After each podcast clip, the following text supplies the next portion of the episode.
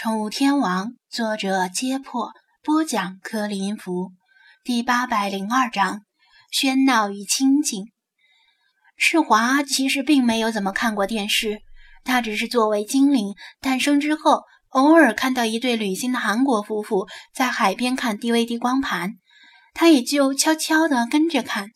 而 DVD 光盘当然是没有广告的。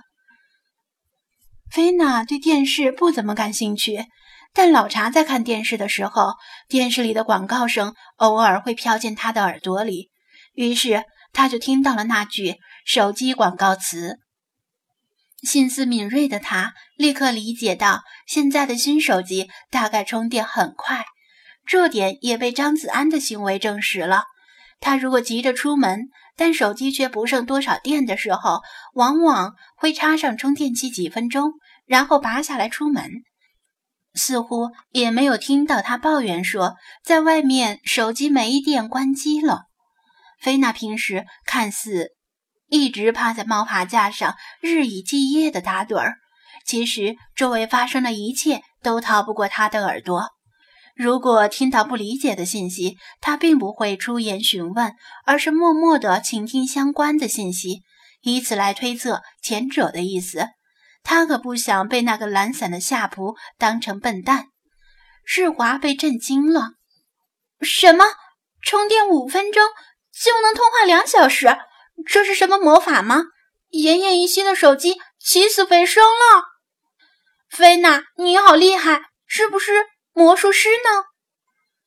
他难以置信地盯着手机电量图标，连他自己都不知道自己在说什么。现代科技，了解一下。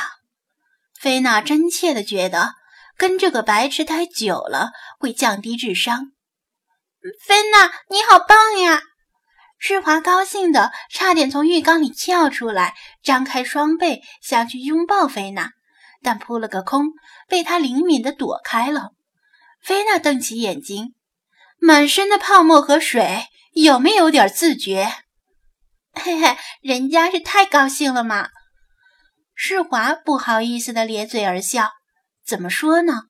可能是看惯了夏普那张丑脸，同样是犯傻，夏普犯起傻来就令菲娜无法忍受，而他犯起傻来。多少还有些可爱，真是看脸的世界呀！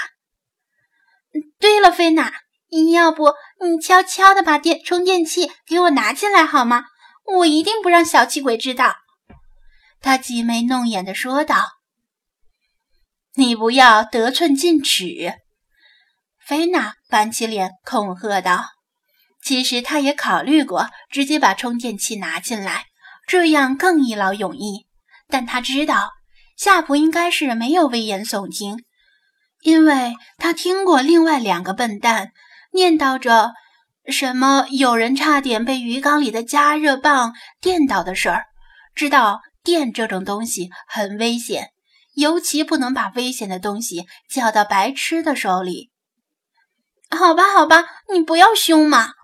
他嘟起嘴，小声的埋怨道：“你也不提前告诉我一声。”我刚才还差点以为你带着手机跑掉了。你以为本宫稀罕你的手机？菲娜傲然地说道。本宫行事何须向他人解释？总之，谢谢你啦。世华美滋滋的摇头晃脑，这下手机电量撑到晚上没问题。要不要再合拍一张？滚！好吧，不拍就不拍，不要这么凶嘛！菲娜打了个哈欠，可能是咆哮次数太多，导致大脑有些缺氧。平时这个时候，他早已经睡午觉了，今天却因为这个白痴而耽误到现在，令他格外困倦。本宫困了，要去歇息了，你好自为之吧。他一甩尾巴，跳到门口，嗯拜拜。世华挥手道：“菲娜，一只前爪踏到外面，又停下脚，回头说道：‘还有，你能不能离开浴缸？心里没有点数吗？本宫讨厌吃咸鱼，也不想看到你这个白痴像咸鱼一样躺在地板上挣扎的丑态。嗯，好了，不要这么凶嘛，我知道就是了。世华窘迫地皱起脸。奇怪的是，如果是以前，他被叫做咸鱼，肯定会暴跳如雷，但现在却完全没有生气的感觉，反而觉得很亲切。菲娜用鼻孔哼了一声。自顾自地离开了。世华盯着门口看了半天，没见菲娜再次出现，这才确认她真的离开了。可能是刚才过于喧闹，骤然冷清下来，他一时觉得有些不太适应，就连低头玩手机也不能集中全部精神。门外传来派噼里啪啦的打字声和哗哗的翻页声，窗外。偶尔响起汽车喇叭的鸣响声，这些声响没有驱散浴室内的寂静，反而映衬得更加寂静。以前他跟菲娜互骂和打架时也很喧闹，那时他巴不得他赶紧离开，好独自享受浴室的清静。现在清静依旧，他却怀念起刚才的喧闹。他又玩了一会儿手机。可能是刚才的情绪大起大落的缘故，困意如潮水般阵阵袭来，上下眼皮直打架，甚至还短暂的打了个盹儿，手机差点摔进浴缸里。张子安提醒过他，这手机有防水功能，但最好不要尝试，因为进水不保修。他估算了一下电量减少的速度，决定小憩片刻，留着电量。等养足精神，晚上再玩。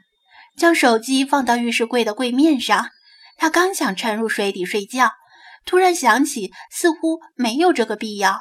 于是他将双被交叠枕在头上，趴在浴缸边沿，很快就睡着了。不知过了多久，我勒个去，这是发洪水了呀！世华被一道熟悉的声音惊醒，他揉揉眼睛。